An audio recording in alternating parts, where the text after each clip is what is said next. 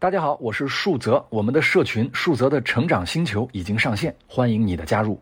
大家好，我是树泽。七十七家上市公司首次披露了今年前两个月的经营数据，其中有将近一半的公司利润同比增加了一倍。这里面最有价值的关键词不是利润翻倍，而是首次披露。因为大家都知道，企业在过去它不会按照月度来频繁的去披露经营情况，一般四个季度它只有四张财报，而一季度和年报又是同时公布，所以仅有的四个窗口其实就只剩三个了。而且大家拿到年报的时候，基本已经到了四月。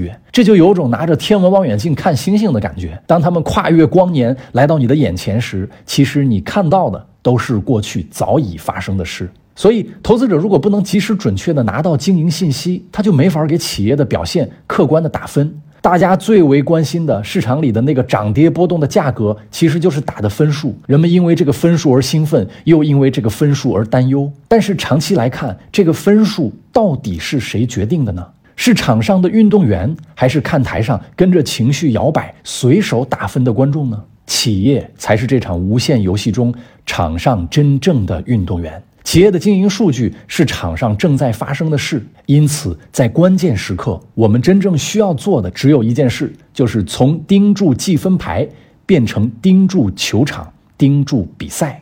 那么问题就来了。如何更好地盯住比赛呢？当我们拿到这些高频的经营数据，怎么去理解它呢？首先，和看球赛一样，你要先判断你的支持队伍是处于进攻还是处于防守中。进攻中的企业有个典型特征，它的产品销量一定是在扩大的。销量是月度经营数据中最核心的指标之一。比如电动车的销售台数每个月是不是在增长？高端白酒的销售吨数是多了还是少了？高景气度的基础化工产品也都是按吨销售。所以，积极的产销就是企业在有效的组织进攻。当销量大幅增长时，我们还需要再做一个二次检查，拿销量和收入来进行匹配。因为很多消费类的企业，它的销量增长往往依靠大幅的打折促销，看起来销量好像增加了，但一看收入反而变少了。所以，只有收入增长和销量二者匹配，甚至收入比销量增长的更多时，才是有效的进攻的信号。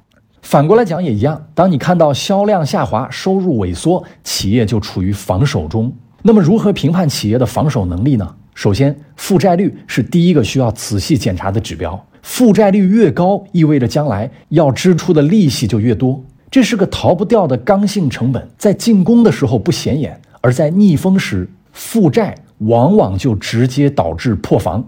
所以，无论个人和企业，防守时负债率越低越好。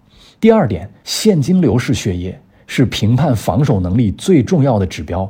观察现金流，一般先看总资产中现金的比例。在进攻的时候，现金多了是浪费，相当于有队员但不上场；而在防守时，现金及等价物最好能大于负债，或者现金能够应对未来三年以上的营业成本。第三点，最重要的。是看企业有没有逆转局面、转守为攻的能力。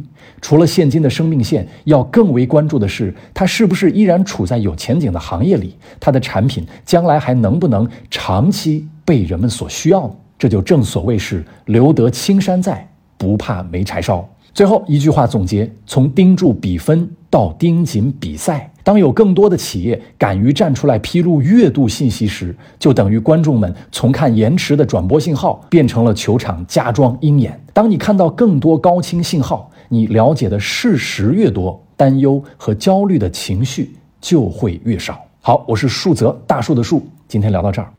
好，恕我直言，我是树泽。最近树泽的社群已经上线了，欢迎渴望成长和长期主义的朋友们都来加入，名字叫树泽的成长星球。欢迎你的到来。